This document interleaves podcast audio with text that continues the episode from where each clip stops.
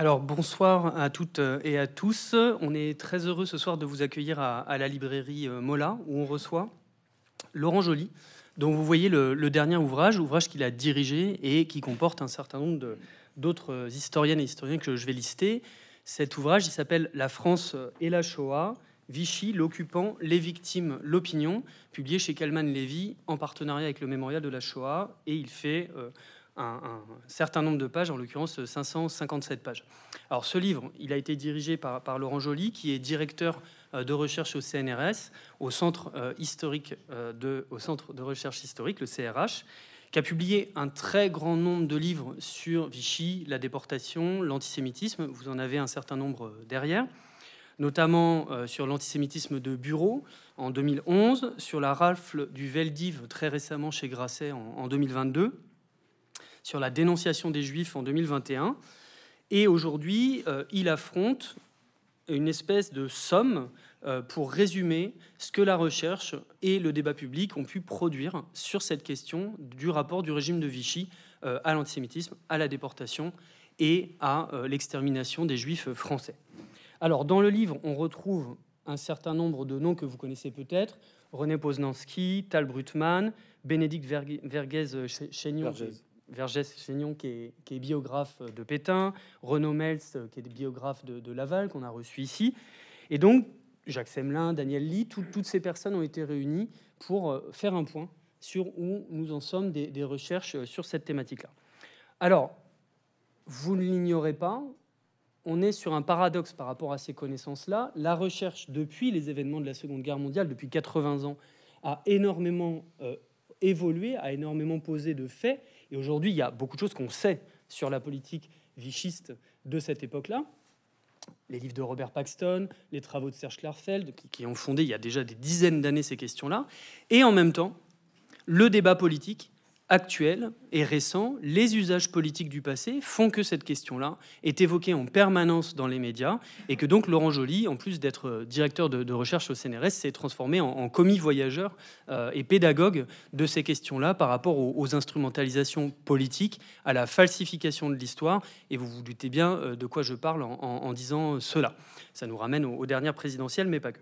Alors, l'objectif du livre, je cite, parce qu'il est très clair, page 17, L'ambition de ce livre est de mettre en place la nécessité d'une mise au point historique et d'une présentation des acquis les plus récents de la recherche française et internationale.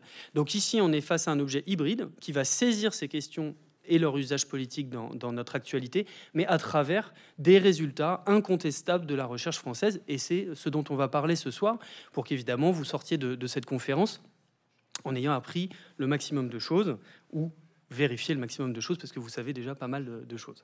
Alors voilà, c'est comme d'habitude ici, on va poser un certain nombre de questions auxquelles Laurent Joly va, va répondre, 7 euh, à 8 questions. Et puis par la suite, à partir de, 19h, vous pourrez évidemment euh, poser vos questions à, l'intervenant euh, et qui répondra. Et puis ensuite, vous pourrez le retrouver par la suite.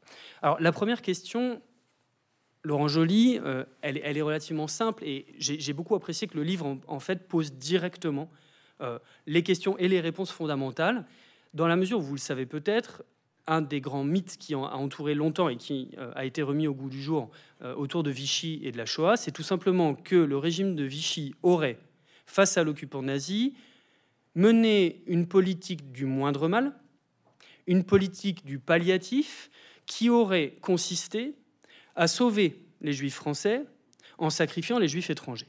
Alors ce livre, il a une qualité, en plus de toutes les autres, c'est qu'il donne des chiffres incontestables. Sur les 280 000 personnes considérées comme juives en 1939 euh, en, France, 74 150 ont été déportées et uniquement 5% ont survécu. Mais sur ces 74 150 personnes, si vous me suivez encore, 24 000 étaient de nationalité française. Donc ma question est toute simple, Laurent Joly, on ne peut donc absolument pas dire que Vichy a sauvé les juifs français en sacrifiant les juifs étrangers. Euh, oui, il se trouve que je suis en train de travailler sur, euh, sur la manière dont on a écrit l'histoire de, de l'histoire. On a écrit l'histoire de Vichy et de la persécution des juifs de 1945 à nos jours. Donc je suis vraiment dans ce sujet-là depuis pas mal d'années. Ça m'a permis de nourrir en, partie mon livre La falsification de l'histoire et l'introduction de ce livre, parce qu'en fait c'est un argument qui remonte au procès de 1945, au procès du maréchal Pétain, au procès de Pierre Laval. Et à l'époque, on ne connaissait pas les chiffres qu'on connaît aujourd'hui. Surtout, on n'avait pas la chronologie qu'on a aujourd'hui. C'est-à-dire qu'on ne savait pas exactement combien de juifs déportés en 42, combien de juifs déportés en 43, combien de juifs déportés en 44. On, pense, on disait 100 000 juifs déportés. en fait, c'est 25 000 de, de, moins. Et donc, il y avait cette idée de, de quelque chose d'immense, de tragique, mais on avait la conscience que la majorité avait survécu. D'où la tentation pour le maréchal Pétain, pour Pierre Laval et leurs défenseurs de dire Ah ben si la majorité a survécu, c'est grâce à l'action du maréchal Pétain, c'est grâce à l'action du gouvernement qui a fait de son mieux pour euh, épargner une partie euh, et, euh, et en l'occurrence les juifs français. Donc c'est un argument de défense et c'est un argument qui est faux, voilà, qui est faux, mais qui, qui s'est installé comme une forme d'idée reçue qu'on va retrouver. je, je, crois que je cite l'exemple de Raymond Aron, pas Robert, Raymond Aron, dans les temps modernes, en octobre 1945, qui dit oui, c'est, ça paraît assez logique. Euh, c'était pas l'intention de Vichy, mais bon, il se trouve que. Et puis évidemment, ça a été formulé par euh, des écrits euh, de gens qui voulaient défendre la politique du maréchal Pétain. Il y a eu des écrits pro-Pétain, pro-Laval. en règle générale, c'était des proches, des anciens avocats. Et tout ça a continué. Alors ça a disparu dans les années 80 c'est devenu totalement. Il y avait vraiment un consensus. Ça paraissait vraiment des idées tellement ancrées dans les justifications pétainistes qu'elles avaient plus du tout droit de citer.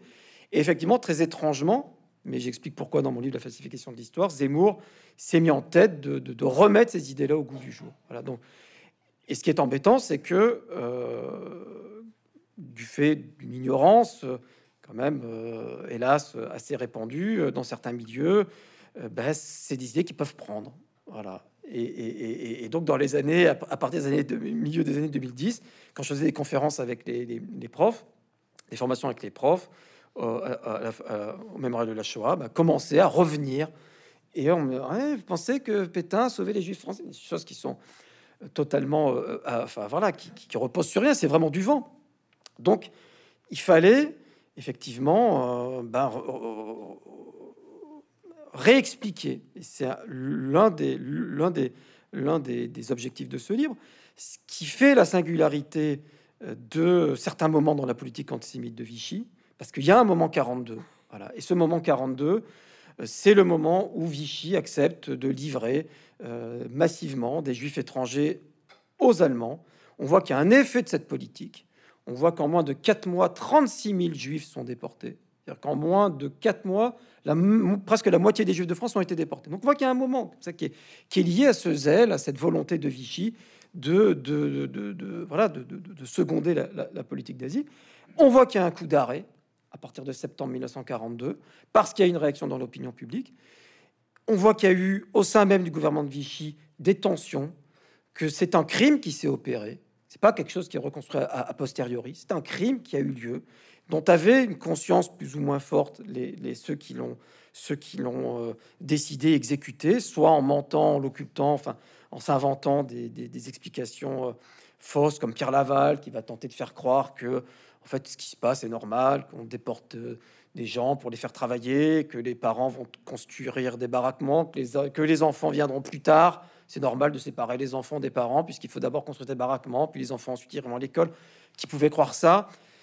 Et, on voit des exécutants mal à l'aise. tout ça, il y a un moment 1942. Et vous voyez qu'il y a beaucoup de chapitres dans ce livre qui, travaillent ce moment 1942, euh, les réactions de l'Église par, par euh, Volkan Seibel, la question de l'opinion par René Posanski et, Alexandre Doulu. Donc voilà, revenir sur la chronologie, revenir sur les faits, c'était l'un des objectifs euh, de, ce, livre. Alors, il n'y a pas que des découvertes, évidemment. on ne prétend pas révolutionner le savoir, mais on voit que par petites touches, on apprend des choses. moi, j'ai appris des choses en, lisant, en lisant mes collègues, notamment sur les questions d'opinion. On y reviendra euh, sans doute. Euh, sur également la, politique allemande. On a un chercheur allemand, Michael Mayer, dont les travaux ne sont, pas connus en France parce qu'ils ne sont pas traduits. Et on comprend mieux la stratégie allemande. On voit qu'il y a différents acteurs. Alors on le savait, euh, l'ambassade, les militaires, la Gestapo mais on comprend mieux, on comprend plus finement l'effet de ces rivalités, de ces différences de stratégie sur les exigences allemandes euh, vis-à-vis de la politique de Vichy. Alors merci pour ce, premier cadrage. Je pensais que c'était utile de commencer vraiment par ça, pour qu'on, non pas qu'on évacue euh, la question politique, mais qu'au contraire, elle soit au cœur de tout ce qu'on a à se dire, et ensuite pour voir que justement cet ouvrage, y recèle beaucoup d'autres choses. Alors vous venez de le dire, il y a un argument que j'ai bien aimé. Comment juger aujourd'hui de ce qu'aurait pu faire ou ne pas faire le, régime de Vichy. Vous savez que l'histoire avec Dessy, l'histoire contrefactuelle, et si Vichy avait fait comme ci, comme ça, c'est une histoire extrêmement risquée parce que euh, on, a tendance à remplacer euh, l'étude des archives et de ce qu'on peut faire par des, prises de position morales. Mais j'ai beaucoup aimé votre argument que vous venez de, de citer, chronologique, en disant finalement, en 42, au moment où les nazis lancent, avec la conférence de Wannsee le 20 janvier, la politique de déportation à l'échelle européenne. C'est-à-dire ce qui se passe en France se passe en Belgique, se passe euh, évidemment en Pologne, bon, sous d'autres, d'autres manières, mais on a une apogée. Et vous, vous défendez l'idée que quand le régime de Vichy est aux manettes, euh, fonctionnel, autonome dans certaines de ses décisions, on obtient ce que vous dites, c'est-à-dire euh, un, moment où la France, c'est bien dit dans le livre, déporte finalement à un rythme bien supérieur à celui de la Belgique voisine, ou de l'Italie. Et donc c'est déjà une, première forme de démonstration. Et vous comparez ça avec 43, ou au moment où il n'y a plus de zone libre, euh, etc. Et là, vous montrez ben, que quand il n'y a plus cette volonté, cette marge de manœuvre de Vichy, tout d'un coup, les Allemands n'arrivent pas du tout à ces résultats-là. Et donc par l'absurde, en comparant ces deux années, vous montrez que ça fonctionne pas. Alors est-ce que vous pouvez nous en dire un peu plus sur cette comparaison 42-43 qui montre un peu, voilà, de manière démonstrative que qui montre le rôle de Vichy finalement dans cette année 42 euh, essentielle. Alors, vous avez tout à fait raison de dire qu'il ne faut pas faire d'histoire contrefactuelle. L'histoire avec des si est à, est à bannir, mais néanmoins, on ne fait pas de la bonne histoire si on n'explique pas ce qui s'est passé par euh, le produit d'un certain nombre de, choix. On a un certain nombre de choix. Voilà, ils ont et, entre les différents choix, euh, enfin entre les, les, différentes options qui se présentent, on, va faire des choix. C'est ça la politique de Vichy en 1942. On a un certain nombre d'options. Il suffit de regarder ce qui se passe ailleurs au même moment.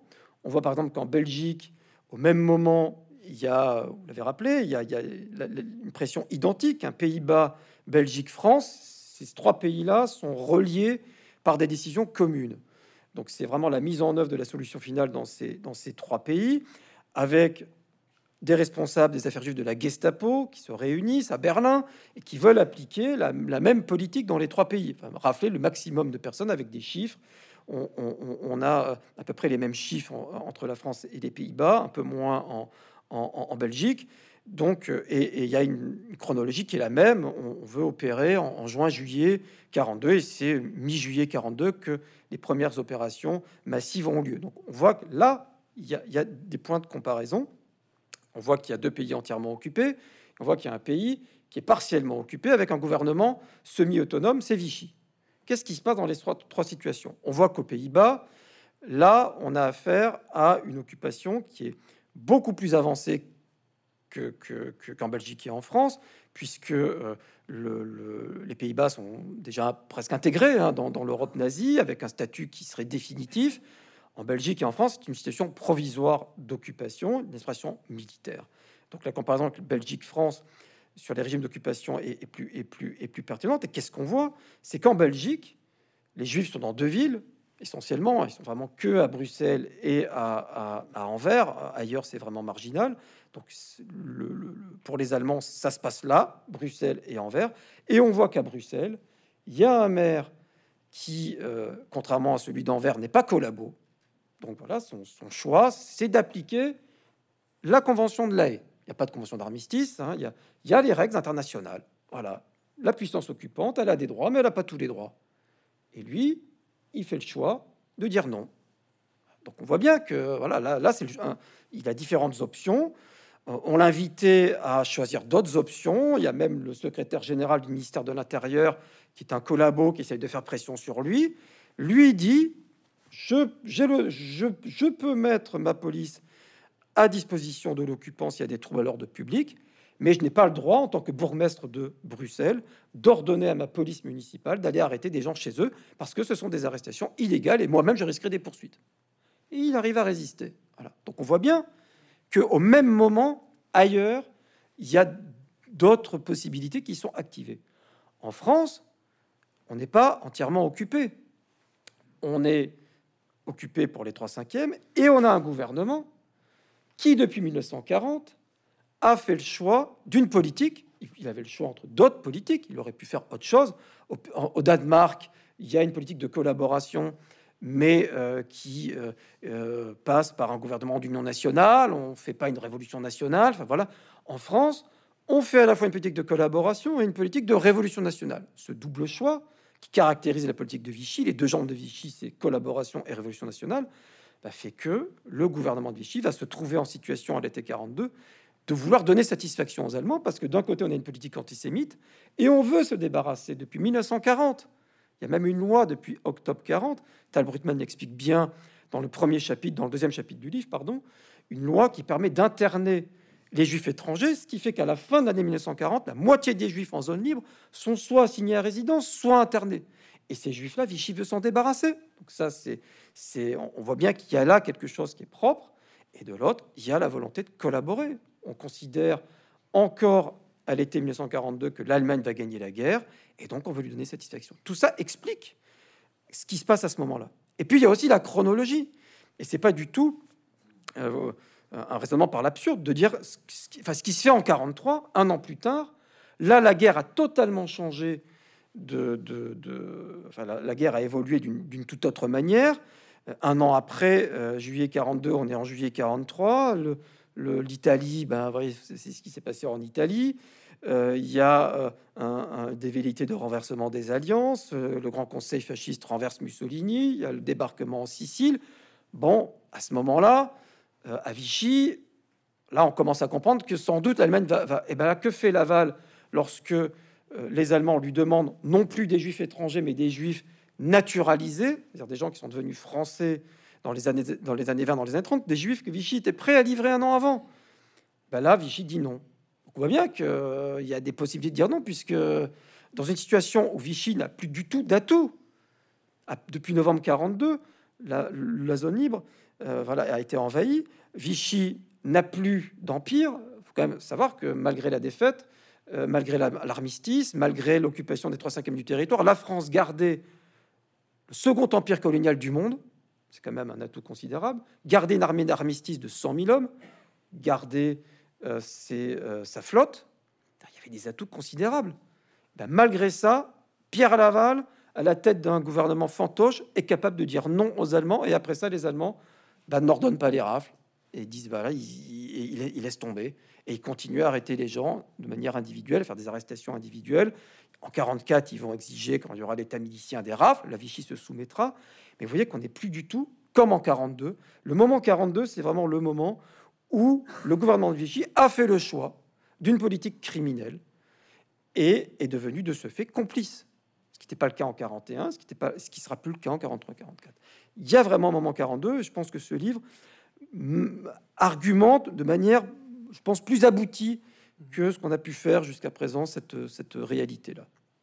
Il y, a, une formule que j'aime bien dans le livre qui dit Vichy a fait trop de politique et pas assez de juridique, notamment par rapport à ce que vous venez de dire sur les, recours possibles du maire de Bruxelles, qui lui a appliqué un certain nombre d'arsenaux. Oui, ce qui aurait été une politique de moindre mal. Une politique de moindre mal, ça aurait été. Il y, y, y, y, a la convention d'armistice.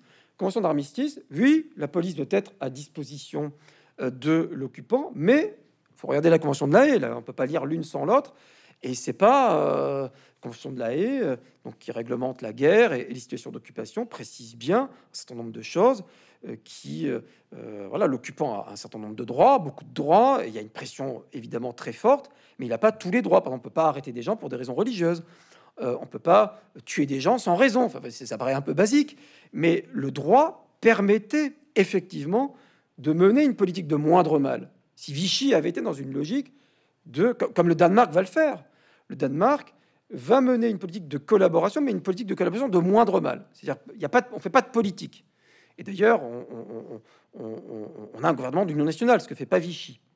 Vichy a une politique de, régénération du pays et qui fait qu'il cible des ennemis, dont les Juifs des 40. Donc tout ça fait que Vichy ne se place pas en situation de mener une politique de moindre mal. Et c'est si vrai que lorsque René Bousquet négocie en juillet 1942 avec les Allemands et euh, pour livrer des juifs massivement. Aux... Et les Allemands ont besoin de la police française. Donc René Bousquet, le secrétaire général de la police, René Bousquet, le chef de la police de Vichy.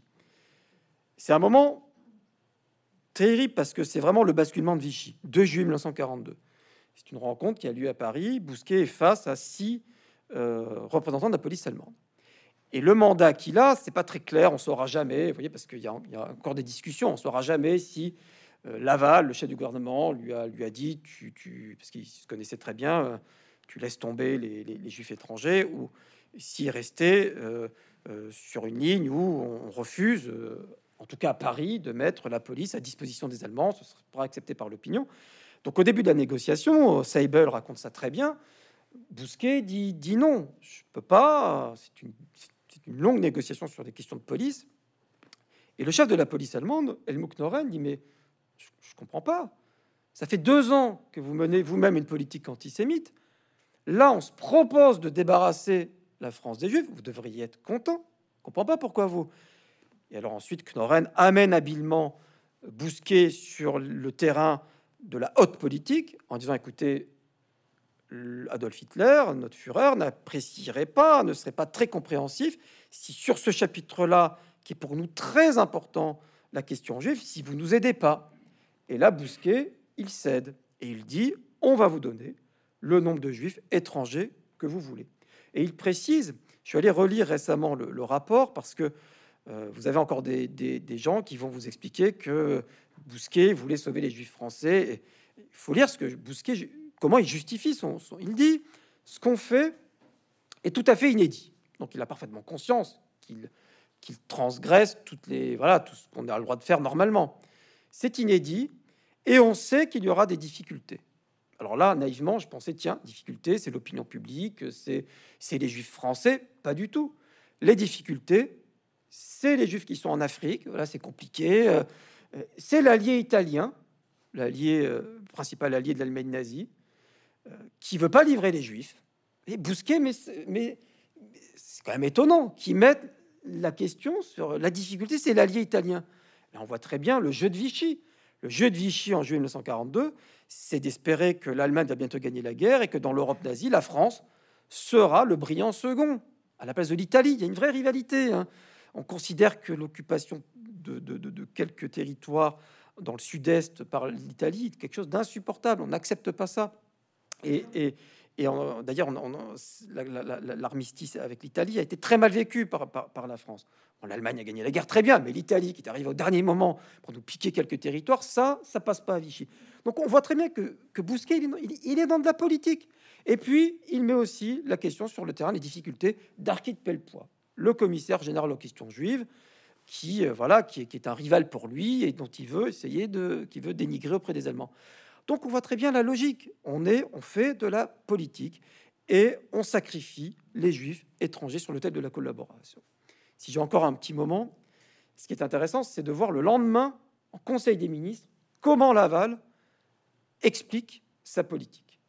Il annonce que euh, les Allemands, alors il en a déjà parlé euh, le 26 juin 42, le Conseil des ministres a lieu tous les samedis à Vichy autour du maréchal Pétain, mais le maréchal Pétain n'a plus qu'un rôle euh, de, figuration, il a 86 ans et depuis avril 42, c'est Laval qui a tous les pouvoirs. Il est chef du gouvernement, ministre de l'Intérieur, ministre des Affaires étrangères. Et ce qui est intéressant, c'est que Laval n'ose pas annoncer ce que Bousquet a décidé la veille. Donc on voit très bien qu'on est dans, quelque chose de criminel.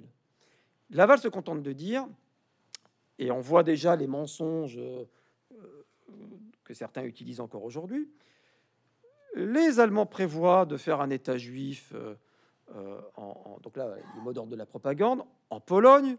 Je ne serais pas déshonoré si j'envoyais vers cet État tous ces centaines de milliers de juifs, de milliers de juifs qui sont venus. Ce sont des déchets, il faut que les Allemands les récupèrent, mais je ne demande aucune décision.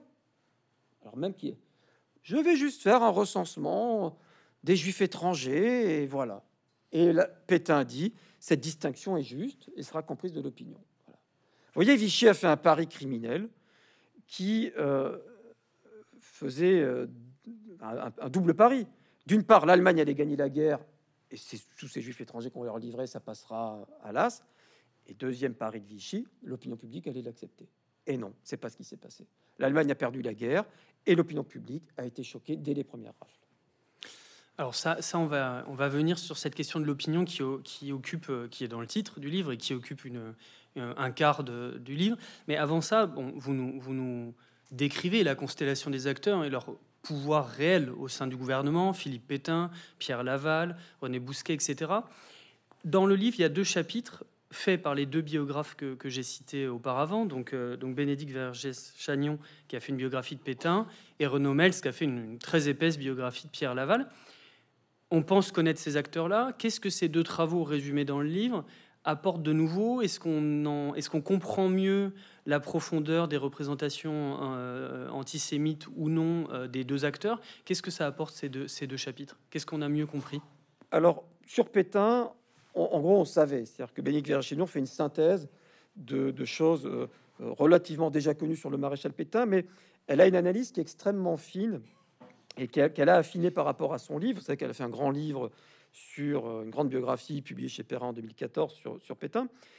Ce qu'elle dit bien sur Pétain, c'est que il a des préjugés contre les juifs, mais surtout il raisonne en militaire.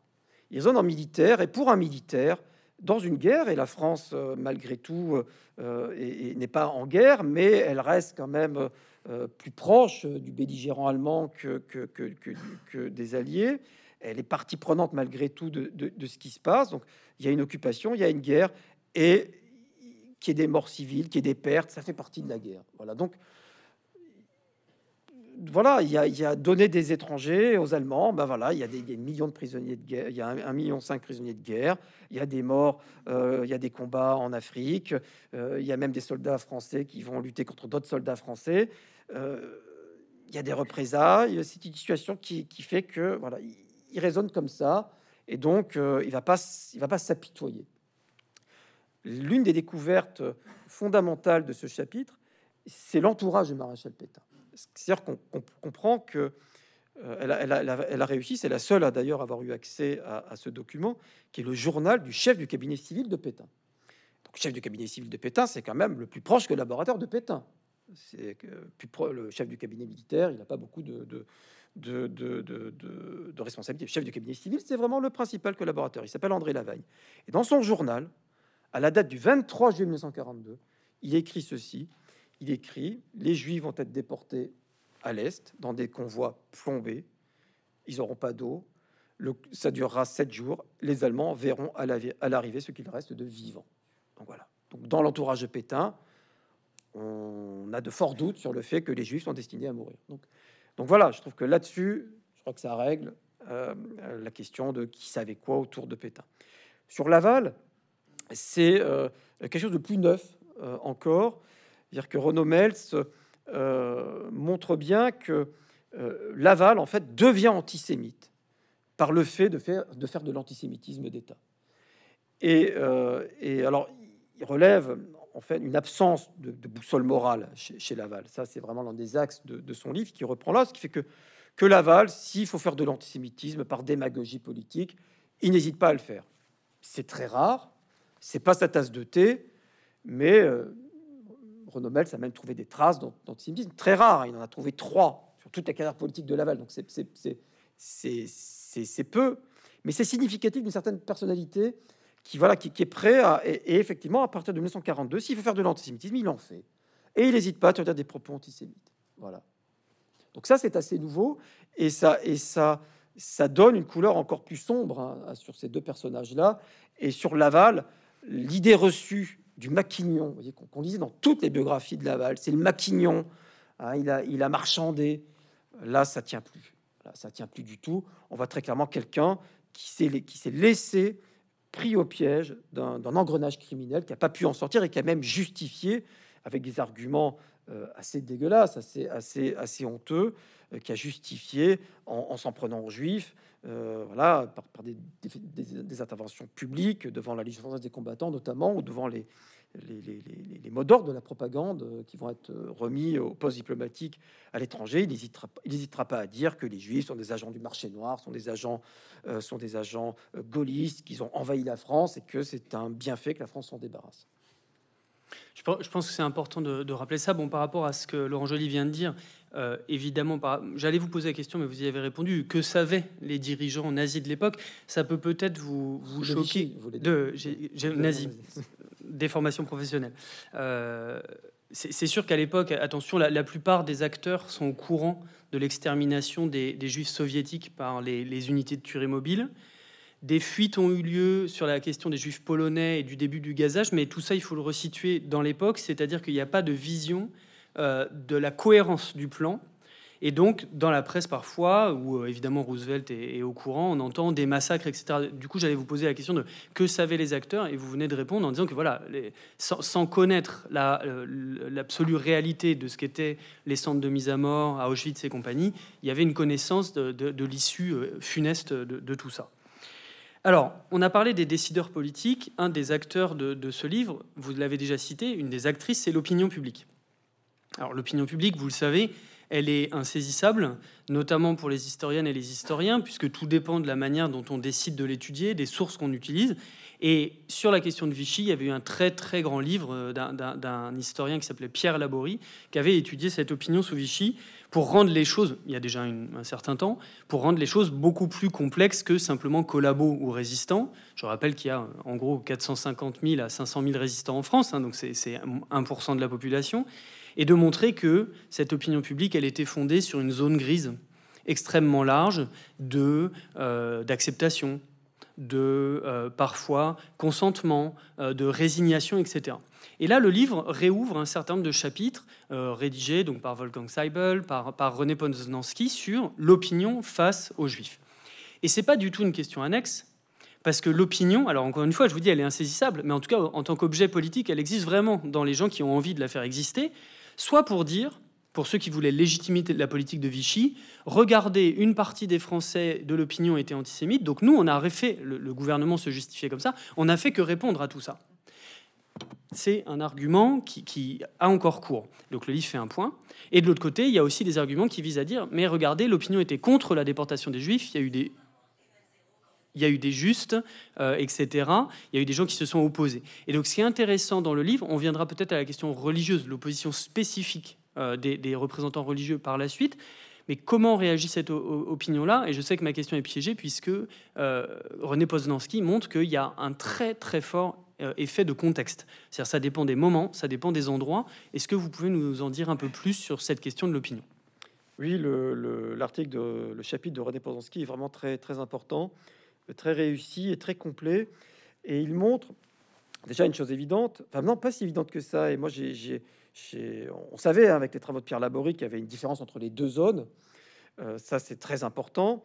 Et ce que René Poznanski montre, c'est que la population en zone occupée est plus réactive par rapport à l'antisémitisme qu'en zone libre.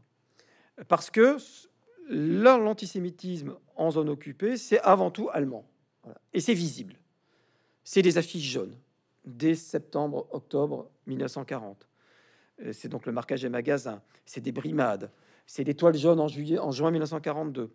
Tout ça a suscité une certaine réprobation de l'opinion, parce que d'une part, c'était moyenâgeux, c'était barbare, et puis c'était identifié à un occupant qu'on n'aime pas. Voilà.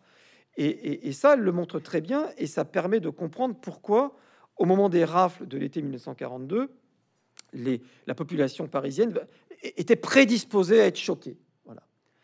En zone libre, il n'en va pas tout à fait de même. Et ce qu'on découvre vraiment, en, et même l'historien en question qui a travaillé sur, les rapports, il en est même lui-même surpris, c'est que la population n'est pas spontanément heurtée par les rafles en zone libre en août 42. C'est-à-dire que l'écho qu'il y a des rafles de zone occupée a, pas tout de suite un effet en, zone libre, et c'est vraiment l'Église. Et là, vous voyez, quand on parle de l'opinion, on parle de l'opinion avec un cadre.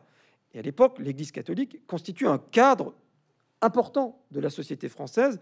Vous avez plus de 40% des gens qui vont régulièrement à la messe plupart des gens de la population est catholique, et donc euh, l'Église, euh, voilà, est une, a une influence sur ce que les, gens pensent, et la parole du curé le dimanche à la messe, ça joue, ça pèse.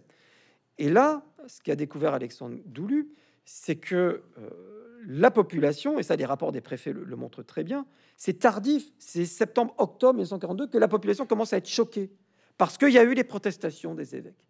Et donc ce qu'on découvre, c'est que ces protestations publiques, d'abord à Toulouse, 23 août 1942, dans la moitié des églises du diocèse de, Toulouse, mais aussi euh, à Marseille, mais aussi à Lyon, par Monseigneur Gerlier, qui est le chef de l'Église de France. Donc euh, Gerlier, c'est vraiment une personnalité très importante. Ben, ça, va avoir un, effet. Donc vous voyez une, population qui est aiguillonnée aussi par, euh, par l'Église. Donc on, comprend vraiment, euh, vraiment bien mieux cette, cette distinction et l'opinion qui d'un côté réagit spontanément parce qu'elle est prédisposée à être indignée en zone occupée et en zone sud une population qui s'indigne parce qu'elle est aiguillonnée par, par l'Église catholique. Ça, je trouve que c'est vraiment l'un des acquis de, ce livre. C'est des choses que j'avais pas lu avant aussi aussi finement. Oui, et du coup, ça fait tomber complètement l'argument défendu par certains membres du gouvernement de Vichy de euh, nous ne sommes, nous n'essayons que d'anticiper euh, la réaction antisémite de notre population. Absolument, ça c'est des arguments, c'est des arguments encore une fois, c'est des arguments d'après coup. C'est des arguments lorsque euh, Pérouton, euh, l'auteur du statut des Juifs et l'auteur de la loi sur l'internement des Juifs étrangers d'octobre 40, euh, dira au moment de son procès, ben moi j'étais obligé de répondre à une population qui était antisémite. Et dans les défenseurs de Vichy, qui, qui, jusqu'à Zemmour aujourd'hui, et Zemmour il pousse le, côté dégueulasse jusqu'à dire, mais même les Juifs français voulaient se débarrasser des Juifs étrangers. Euh, donc on a une population qui, certes, n'est pas à l'abri de préjugés antisémites et xénophobes. Ils sont répandus, les préjugés xénophobes et antisémites dans la population française. Mais entre ça et accepter euh, des opérations barbares, des dislocations familiales, ben non. Là, la population, la population française ne l'acceptait pas. il y a un rapport des RG le 17 juillet 1942 qui le dit très clairement et, qui prouve encore une fois qu'on n'avait pas anticipé cette, cette opposition le, ce rapport des RG dit, donc c'est le jour de lendemain de la rafle du Veldiv à Paris, la population parisienne est plutôt antisémite, mais elle est profondément bouleversée par les arrestations qui ont eu lieu. Euh, euh, voilà, dans, donc c'est cette réalité d'une opinion publique qui, euh, voilà, parce que parce que il y a, y, a, y a des valeurs qui sont à, l'époque très répandues, le, donc les valeurs chrétiennes, la charité, donc des gens qui sont, enfin le droit d'asile, enfin tout ça, ce sont des gens que les gens avaient en tête, et, ça formate ce qu'ils pensent. Voilà. Même s'ils ont des préjugés contre les juifs, qui sont qui sont aussi liés à leur éducation religieuse. Oui, et puis je ne l'ai pas signifié dans les chiffres initiaux que j'ai cités, mais évidemment, Vichy va déporter plus de 11 000 enfants. Donc cette politique criminelle s'exerce aussi euh, sur des, jeunes et très jeunes enfants, ce qui, corrobore un peu la, question de l'opinion. Alors, pour avancer un peu, il, nous reste deux questions. Euh, il y a une étude que j'ai trouvée euh, particulièrement réussie, une étude de cas sur la ville de Marseille pendant l'occupation, et qui, du coup, me permet de, poser une question par rapport aux polices françaises. C'est étudié par Aurélie Audeval et c'est intéressant parce que Marseille est le seul grand port de zone libre quand, quand la zone n'est pas encore occupée. Il y a énormément de gens qui tentent de fuir euh, de Marseille, mais d'autres qui essayent d'arriver. Enfin, il y a le camp des Mille, c'est une ville de transit. Et ce qui est intéressant, c'est qu'Aurélie Audeval étudie le positionnement de la police française sur le temps long.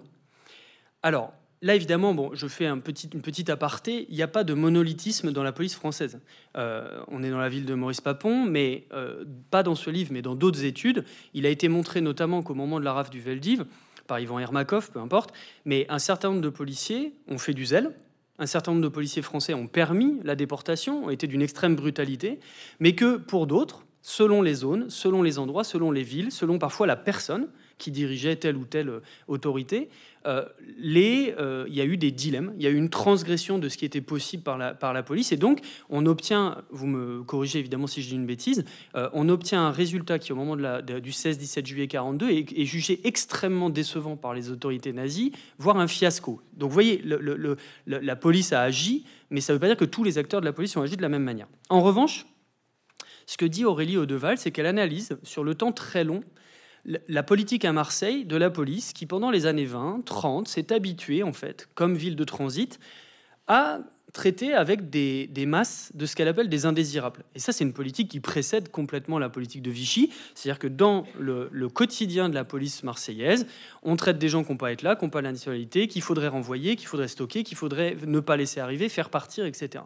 Et en fait, ce que j'ai trouvé très bien fait, c'est qu'elle montre que il n'y a pas euh, la police marseillaise ou, Vichy qui est aux ordres des nazis, il y a une profonde convergence progressive de buts entre les objectifs des nazis et les objectifs de la police euh, locale, et notamment dans la gestion de ces indésirables. Alors comment finalement il y a une forme de, capillarité de tout ça qui fait converger euh, la manière de, gérer tout ça sur, sur le terrain?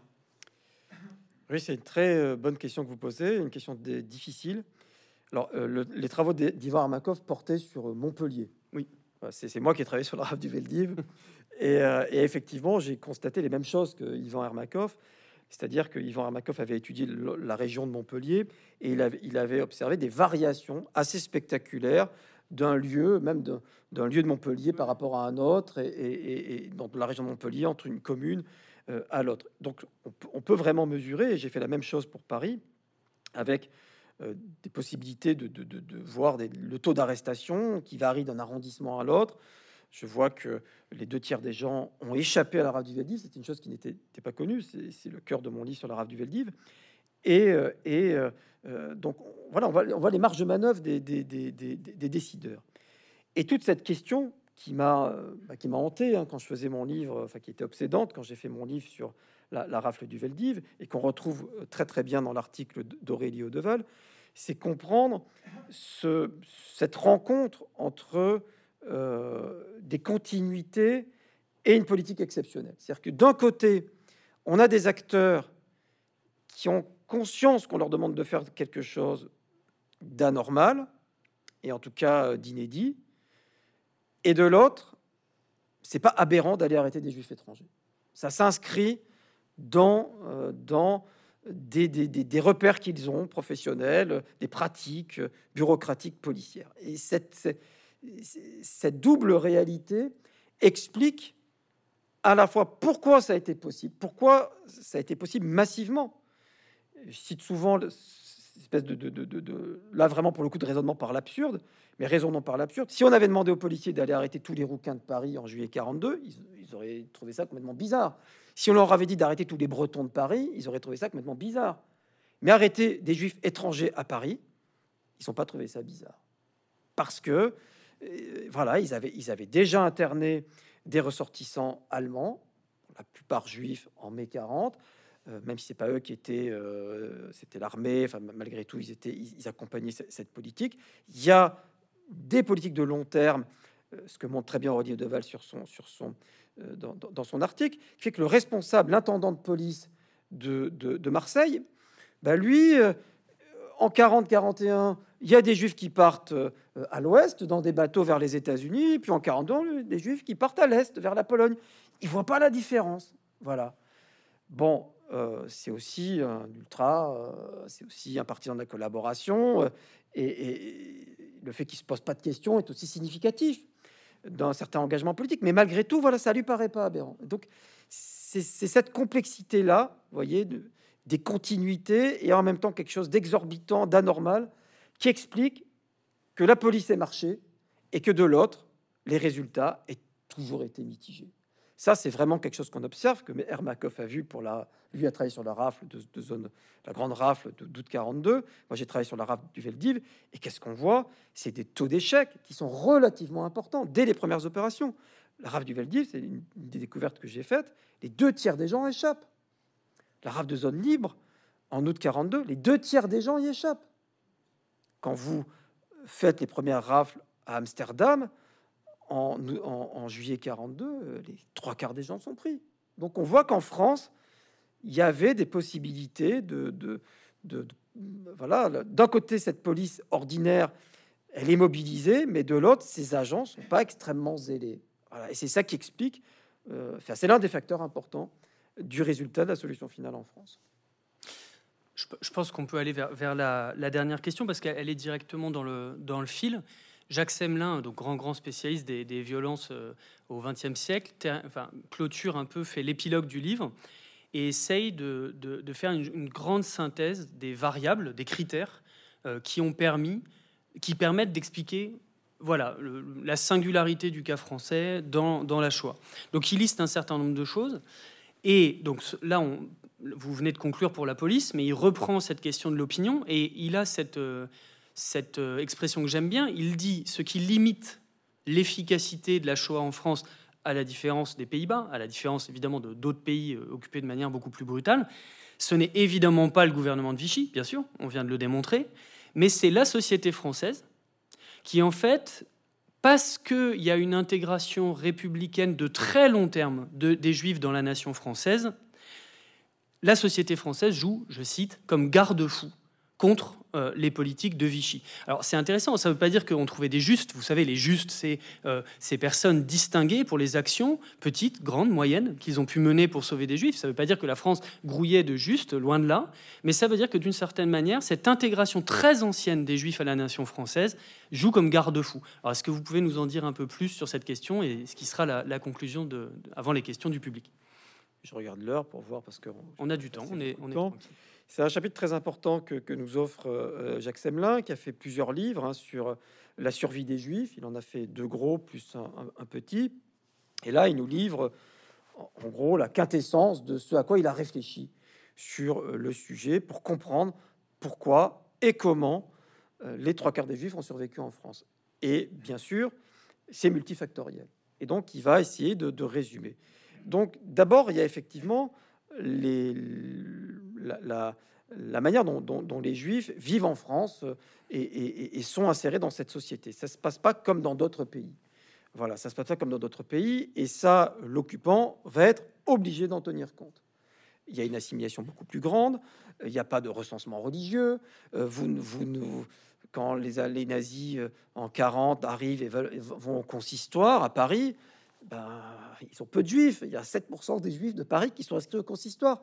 Donc il n'y a pas ce qu'on trouve dans pratiquement tous les pays d'Europe, notamment à l'Est, il n'y a pas cette assignation religieuse, il n'y a pas cette soumission à, des organisations religieuses, qui fait que ça va être facile de créer des conseils juifs ailleurs en Europe et qu'en France, ça va être très difficile de créer un conseil juif. On va créer une association juive, l'Union générale des Israélites de France, et finalement le consistoire arrivera à sortir toutes les questions euh, euh, de, des associations religieuses ne seront pas intégrées là-dedans, ce qui est un cas unique en Europe.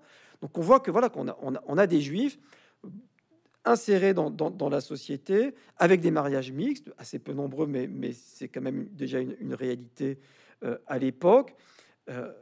Il n'y a pas de quartier juif, un peu quand même, mais, on voit qu'à Paris, bon, il y a, a Marais, il y a, le, il y a le 11e arrondissement, il y a le quartier de Belleville où il y a beaucoup de juifs mais euh, c'est très rare de trouver un quartier euh, où il y a majoritairement des juifs. D'ailleurs, il n'y en a pas. Il y a eu une thèse qui a été faite récemment sur euh, le quartier des arts et métiers et, le quartier des enfants rouges, qui est là où il y a la plus forte concentration juive à Paris. C'est pas un quartier juif.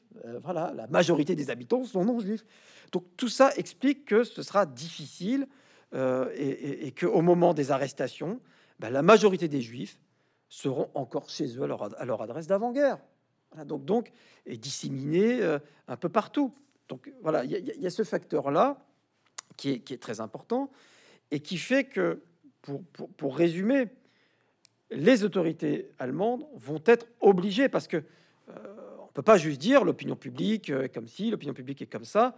Si euh, l'occupant n'avait pas fait le choix en France d'arbitrer en faveur de la prise en compte de cette opinion publique euh, sur cette question-là, ben, ils auraient, le bilan aurait été bien plus élevé. Mais effectivement, les Allemands ont considéré qu'il fallait avancer prudemment sur ces questions-là. Et donc, quand ils ont senti qu'il y a eu euh, un, obstacle et que Pierre Laval, en septembre 42, dit Moi, je suis désolé, j'ai mon opinion publique contre moi, parce que j'ai l'opinion catholique contre moi. Opinion catholique, opinion publique, ça se mélange quand même pas mal. Donc euh, les Allemands disent d'accord. Et il y a même un arbitrage au plus haut niveau de, euh, de l'appareil d'État nazi, puisque c'est Himmler lui-même qui arbitre en, faveur d'une forme de réalisme et en tout cas de, politique qui procède par étapes. On dit il faut ménager la position du président Laval et donc il ne faut pas exiger plus que ce qu'il peut donner. Donc Vichy, qui était prêt hein, à la suite des Juifs étrangers à, livrer les juifs naturalisés. C'était vraiment le programme de l'été automne 42. Ben là, il y a, on revient en arrière. Voilà, on dit, enfin, on ne revient pas en arrière, c'est ce que Seibel explique très bien. On en reste au programme initial. Les Allemands ont initialement exigé euh, fin juin 1942 la livraison de 40 000 juifs. Laval dit Je vais vous donner vos 40 000 juifs, je vous les ai promis, vous les aurez, mais ne m'en demandez pas plus. Voilà. Et donc, on va en rester et ce programme va être rempli. Comme vous le signalez tout à l'heure, la France, à, l'automne 1942, est en pointe. C'est elle qui livre le plus de juifs dans toute l'Europe de, l'Ouest. Mais pas plus. Et donc, effectivement, les juifs français euh, ne seront pas livrés euh, par des rafles massives. Voilà, là, c'est un. Et, ça, c'est vraiment parce que les Allemands ont pris en compte ce facteur de l'opinion. Donc, on voit que le, ce, qui, est, c'est ce que Paxton explique toujours, le facteur le plus important, c'est l'occupant, mais cet occupant, il prend en compte l'opinion publique, parce que voilà, et, puis après, vous avez tous les facteurs, euh, on va dire, qu'on peut analyser aujourd'hui de manière très fine. Sur la rafle du Veldiv, j'ai pu voir que là où les juifs sont le plus, c'est contre-intuitif, là où ils sont le plus concentrés dans la capitale, euh, eh ben, ils vont davantage survivre. Là où ils sont le plus disséminés, ils vont pas être prévenus aussi bien qu'ailleurs. Et, donc, on voit, on peut aujourd'hui aller très finement dans l'explication de, de, ce pourcentage. Les trois quarts des juifs ont survécu. Et on voit des variations. Alexandre Doulu a travaillé euh, sur les trois zones, et euh, c'est-à-dire Paris, la zone occupée province et la zone, la zone sud. Et il voit que c'est en province, zone occupée, là où les juifs était le, finalement le plus en confiance, installé depuis, depuis, depuis, depuis, depuis le plus longtemps, et donc peut-être moins réactif à, à, se cacher, qu'ils ont été le plus arrêtés. Euh, le, pourcentage des juifs arrêtés en province est beaucoup plus grand qu'ailleurs. Donc on voit qu'il y a plein de facteurs, voilà, plein de facteurs. C'est géographique, donc spatial, c'est social, euh, et, mais in fine, c'est quand même la, au plus haut niveau des arbitrages voilà, des arbitrages et, aussi des moyens. C'est-à-dire que quand, à l'été 1943, Vichy dit non, dit voilà, donc la preuve que Vichy pouvait dire non, on revient à la question de, tout à l'heure, ben là, les Allemands euh, auraient pu déployer des moyens considérables pour arrêter les Juifs. Et il y a une demande du responsable des affaires juives de la Gestapo qui dit Moi, j'ai besoin de 250 hommes. 250 hommes pour former des commandos spéciaux pour arrêter des Juifs. Et à Berlin, on lui dit Niet non, il dit non. Euh, euh, et, et, donc, il n'y a pas de policiers allemands pour arrêter des juifs. Le service des affaires juives de la Gestapo à Paris, c'est trois, quatre policiers. Le commando d'Aloïs Brunner, qui va opérer à, Nice, qui va opérer à Grenoble, Brutman a travaillé là-dessus. Il a deux, trois policiers avec lui. Donc il est obligé de compter sur des voyous du PPF, sur des gens qu'on salarie. Ils n'ont pas les effectifs. À Berlin, on explique, pour arrêter les juifs, vous vous débrouillez avec ce que vous avez sur place. La priorité, c'est la traque des résistants, c'est la traque des communistes. Donc on voit bien cet arbitrage-là. La France, euh, c'était euh, un territoire absolument crucial dans la perspective de combat dont on savait qu'ils auraient lieu dès, dès 42. On sait qu'il y aura un débarquement allié. On ne sait pas quand, mais on sait qu'on en, aura un. Donc la priorité en France pour euh, l'Allemagne nazie, c'était la sécurité et c'était la lutte contre la résistance. Eh bien, je pense que vous l'aurez compris, les 557 pages du livre recèlent encore plus d'informations euh, et de faits avéré dont on a besoin euh, par rapport aux, falsifications de l'histoire. Donc euh, Laurent Joly, merci beaucoup. On peut applaudir notre euh, intervenant.